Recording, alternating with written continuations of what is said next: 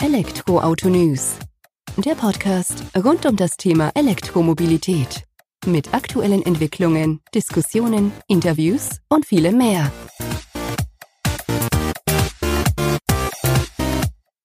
Willkommen bei einer neuen Folge des Elektroautonews.net Podcasts. Ich bin Sebastian und freue mich, dass du diese Woche eingeschaltet hast. Osterwochenende. Ostersonntag, um genau zu sein. Und trotzdem gibt es eine neue Folge des Elektroautonews.net Podcasts. Wieso auch nicht. Die Folge ist relativ spontan am Freitagabend aufgenommen worden. Eigentlich war geplant, dass ich doch eine Woche Pause nehme, ein Wochenende Pause nehme. Kann man mal machen an Ostern. Und dann dachte ich mir, ja, eins, zwei Sachen gibt's dann doch, wo man drüber sprechen könnte. Und so steht die heutige Podcast-Folge ganz im Zeichen von Akkus und Batterien. Hat man vielleicht auch ein bisschen auf dem Blog die Woche mitbekommen dass es eben unterschiedlichste Automobilhersteller geprägt und bestimmt hat, die News in dieser Woche. Und da wollte ich einfach mal so einen Querschnitt quasi durch die Themen machen, das mal aufgreifen, aktuellen Stand wiedergeben und so vielleicht aufzeigen, was denn hingeht. Liegt auch oder hängt ganz nah mit der Podcast-Folge von letzter Woche über Kia mit Lieferzeiten des e-Soul und das Eniro zusammen, die ja auch Probleme haben, weil keine Batterien nachkommen, um die Fahrzeuge dann eben auch auf die Straße zu bringen. Und die Probleme hat halt eben nicht nur Kia, wie man sieht, sondern auch Audi unter anderem. Da wurde jetzt bekannt, äh, dass die Audi e-tron-Produktion um einiges zurückgefahren wird. Und zwar ähm, sind wir mittlerweile von knapp, äh, wo sind wir denn? Von knapp acht Stunden am Tag, die eben gefertigt wurden, auf sechs Stunden runter. Und hinsichtlich der Arbeitstage will man oder muss man wohl künftig von fünf auf vier Arbeitstage gehen, in denen der e-tron gefertigt wird. Einfach weil die Batterien nicht nachkommen. Des Weiteren ist es wohl so, dass LG Chem, einer der, einer der Batteriezellenlieferanten oder Batterielieferanten des Audi e-tron, die Situation und die Verknappung am Markt auch noch ausnutzt, um die Preise nach oben zu treiben. Was das Ganze natürlich nicht einfacher macht, um den e-tron da rechtzeitig oder zeitnah auf die Straße zu bringen. Ist insofern ärgerlich, dass eben schon über 20.000 Kunden den e-tron reserviert haben sollen. Und ja, für die heißt jetzt ein bisschen länger warten. Aktuell stehen sechs Monate Lieferzeiten im Raum für das E-Auto. Das Ganze wirkt sich aber auch auf den e-tron Sportback aus, der eigentlich noch Ende des Jahres auf den Markt kommen sollte, oder auf die Straße besser gesagt. Und ja, so wie es jetzt intern Quellen von Audi ähm, bekannt gegeben haben, oder Insider besser gesagt, wird es wohl da auch 2020 werden, bis der auf die Straße kommt. Liegt eben daran, dass der e-tron Sportback auf der gleichen Plattform auf den Batterien und Motor wie der e-tron aufbaut. Und klar ist, wenn der e-tron keine Batterien bekommt, kriegt ihr auch der e-tron Sportback nicht. Und ja, da wird man da nicht noch zusätzliche Verknappungen bei der Auslieferung des e-tron mit reinbringen, indem man dann eben noch ein zweites Fahrzeug parallel produziert. Wird man eben sehen müssen, wie sich da auch die ganze Situation jetzt entwickelt und wie da eben auch ein bisschen Ruhe reingebracht wird und vor allem künftige Batterielieferungen sichergestellt wird. Ja, auch bei Jaguar Land Rover ist die Batterie ein Thema.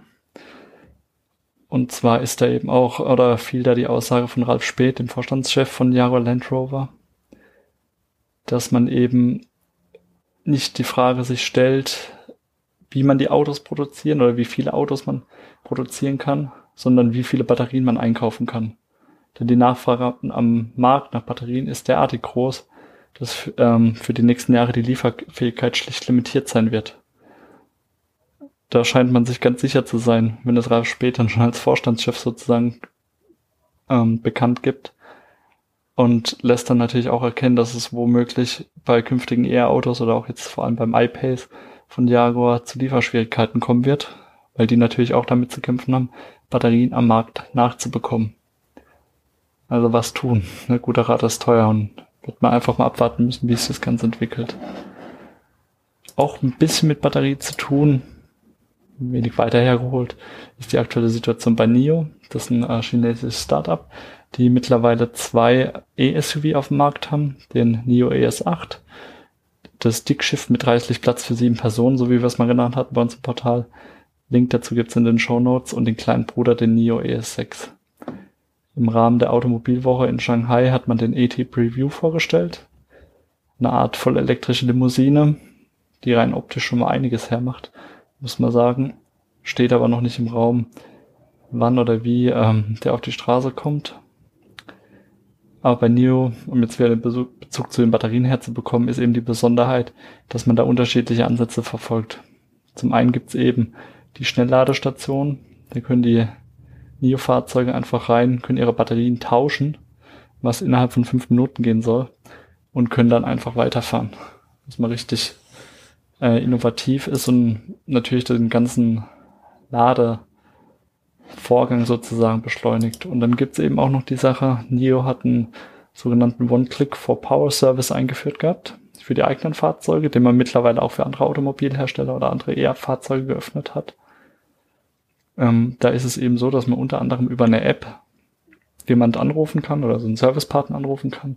Gibt es mittlerweile über 510 Stück in 95 Städten in China. Die werden angerufen, laden das Auto vor Ort auf und man kann dann einfach weiterfahren, wenn man Bock drauf hat.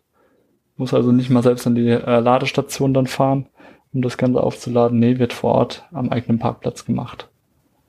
War eigentlich ganz interessant, das so zu lesen und vor allem auch die Tatsache, dass es jetzt für andere E-Autos auch geöffnet wird, hat man dann auch mal direkt auf der Automobilmesse in Shanghai präsentiert, in dem dann eben ein Tesla Model S war glaube ich, über den One-Click for Power Service von NIO geladen wurde. Feine Sache an sich. Und vor allem zeigt es dann, zusammen kommt man dann doch voran. Und das ist einfach schön zu sehen, wenn sich da Automobilhersteller füreinander öffnen und da eben auch ähm, den Weg bereiten. Tesla darf natürlich auch nicht fehlen. Die haben den sogenannten Tesla Impact Report fürs Jahr 2018 veröffentlicht. Der hat ganz interessante Einblicke gegeben, hat eben ähm, unter anderem ein paar Zahlen in den Raum geschmissen, dass man mittlerweile 550.000 Fahrzeuge ohne Emissionen verkauft hat. Diese Fahrzeugflotte von Tesla hat bisher über 16 Milliarden Kilometer rein elektrisch zurückgelegt. Das ist eine richtige Ansage und hat dadurch auch 4 Millionen Tonnen CO2 gespart, die die Umwelt eben nicht belasten. Was auch interessant ist, wenn man die Energiesparte von Tesla betrachtet, die solare Stromerzeugung des Unternehmens liegt bei rund 13,25 ähm, TWh, die bisher erzeugt wurden. Verbraucht hat man für die eigene Fertigung 5,26 TWh, also bisschen weniger als die Hälfte. Das heißt, auch die Fahrzeuge werden einfach CO2-neutral produziert, weil die Energie von der Sonne kommt. Und das ist auch eine richtige Ansage. Nichtsdestotrotz ist man auch weiterhin dran, die Werke weiter zu optimieren, zu entwickeln. Nicht nur hinsichtlich Effizienz, sondern auch, ähm, auch in Bezug auf CO2-Emissionen, dass man sich da auch immer weiter fortentwickelt und noch mehr einspart. Ganz interessant da, die Tesla Impact Report ist auch im Portal und auch in den Show Notes verlinkt. Kannst mal einen Blick reinwerfen. Macht durchaus einiges her. In dem stand eben auch unter anderem drin, dass Tesla künftig auch ähm, ins Recycling einsteigen wird von den Akkus. Macht man aktuell schon mit Partnern zusammen, die quasi alte Akkus, die vor allem aus der Produktion, also Produktionsausschuss vom Qualitätsmanagement oder auch aus dem Entwicklungsbereich kommen. Die werden dann recycelt und dann werden eben die wertvollen Rohstoffe wie Lithium, Kobalt, Kupfer, Aluminium und Stahl wiederverwendet für den Bau neuer Akkus. Und genau diesen Ansatz will jetzt Tesla in die eigene Gigafactory reinholen, will da dementsprechende Prozesse schaffen und möchte die eigenen Akkus, von denen es, wie gesagt, noch gar nicht so viele gibt, die da rückläufig sind, komme ich auch gleich nochmal drauf, möchte man dann einfach künftig nutzen, um ähm, dann eben diese wertvollen Rohstoffe wieder herauszuholen um sie dann für neue Akkus oder für die Produktion neuer Akkus zu verwenden. Ist ein interessanter Ansatz insofern, da doch viele Automobilhersteller heutzutage den Weg gehen und sagen, wir nutzen unsere alten Batterien in einem Second Life Einsatz. Das heißt jetzt, um ähm, als Batteriespeicher zu dienen für Solarstrom von Häusern, um ähm, wie beim Nissan Leaf Straßenlaternen mit Strom zu versorgen, die eben nicht an der Stromleitung dranhängen oder auch andere Möglichkeiten, die es eben dafür gibt, weil eine Batterie nur weil sie alt ist, heißt nicht, dass man sie nicht mehr nutzen kann. Aber Tesla hat sich eben oder wird sich eben darauf konzentrieren, die Rohstoffe wieder rauszugewinnen, weil man der Meinung ist, dass man eben dadurch kostengünstiger an Batteriematerialien wieder drankommt und vor allem hinsichtlich Beschaffung und den Transport neuer Materialien sowohl Zeit als auch Emissionen und vor allem natürlich auch Kosten, die für Tesla entscheidend sind oder für alle Automobilhersteller entscheidend sind, einsparen kann. Von daher auch ein interessanter Ansatz. In dem Zusammenhang hat Elon Musk auch bekannt gegeben, dass das Tesla Model 3 für Langlebigkeit ausgelegt ist. Also der Vergleich, den er gebracht hat, war eigentlich ganz gut. Und zwar hat er gesagt, der Tesla 3 soll so lange halten wie ein kommerzieller LKW. Das heißt, knapp 1,6 Millionen Kilometer soll er schaffen in seinen Lebzeiten. Die Batteriemodulen sollen dabei zwischen 482 und 800.000 Kilometer schaffen. Das Besondere daran, wenn die Batteriemodule kaputt oder veraltet sind, nicht mehr diese Leistungsfähigkeit haben, kann man sie austauschen. Macht es eben ganz interessant. Und zwar ist es so, dass das Model 3 daher oder im Bezug auf die Batteriemodule auch sehr kompakt aufgebaut ist. Dort sind nur vier Batteriemodule verbaut. Das heißt, die kann man auch relativ einfach austauschen. 5.000 bis 7.000 Dollar sollen fällig werden für so einen Austausch von einem Modul. Vergleicht man das Ganze mit dem Model S und X, fällt auf, dass dort bis zu 16 dieser Batteriemodule verbaut sind. Also man hat sich schon bewusst entschieden, zwar die Batteriemodulgröße inhaltlich größer zu gestalten, aber von der Anzahl nur auf vier Stück, damit man einfacher das austauschen kann. Und dann ist es schlussendlich für den Tesla 3, äh, Model 3 Besitzer nur noch ein Rechenspiel. Rechnet sich für mich eher da was auszutauschen, um wieder leistungsfähiger zu werden. Tesla wird natürlich die Batterien dementsprechend recyceln, wie wir gerade gelernt haben. Oder investiere ich mein Geld lieber in ein neues E-Fahrzeug? Aber die Entscheidung muss man dann treffen, wenn es soweit ist. Aber der Ansatz ist mal ganz interessant, vor allem die Anzeige, Achtung, unsere Akkus halten 482 bis 800.000 Kilometer. Ist eine Ansage. Ja. Des Weiteren wurde die Woche dann bekannt, dass Daimler mit Sila Nanotechnologies ähm, eine Kooperation eingeht, beziehungsweise mit einer Minderheitsbeteiligung sich an dem Unternehmen beteiligt hat. Das hat übrigens auch die BMW Group schon im März 2018. Und gemeinsam wird man eben an neuen ähm, Akkus sozusagen forschen. Man verspricht sich dadurch höhere Leistung, schnelleres Laden und größere Reichweite als bei heutigen Batterien für, für ähm, die E-Fahrzeuge der Zukunft. Und natürlich ähm, sichert man sich mit so einem Investment auch entsprechendes Know-how. Des Weiteren zeigt es halt auch auf, wenn BMW und Daimler da beim gleichen Unternehmen einsteigen, irgendwas muss da ja richtig laufen, also sonst wird man da kein Geld in die Hand nehmen. Und ähm, da scheint man die gleiche Richtung eingeschlagen um eben auch darauf zu achten, dass man dementsprechend Fortschritte macht. Hat sich auf jeden Fall sehr interessant angehört und dürfte dann im Laufe der Zeit auch wahrscheinlich zu einer guten Alternative zu den Lithium-Ionen-Akkus werden. Noch eine neue Kooperation gab es die Woche, von der berichtet wurde, und zwar ist Ford äh, mit Solid Power eine Kooperation eingegangen.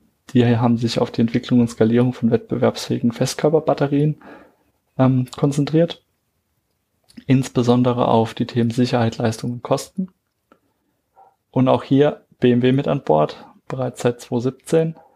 Und im Januar 2018 kam dann auch Daimler mit dazu. Mittlerweile April 2019 Ford auch mit dabei. Alle im Bereich der Festkörperbatterie, die ja als die Zukunft sozusagen der aktuellen Akkutechnologie angesehen wird. Und ja, ich denke, da darf man auch gespannt sein, wo es hingehen wird.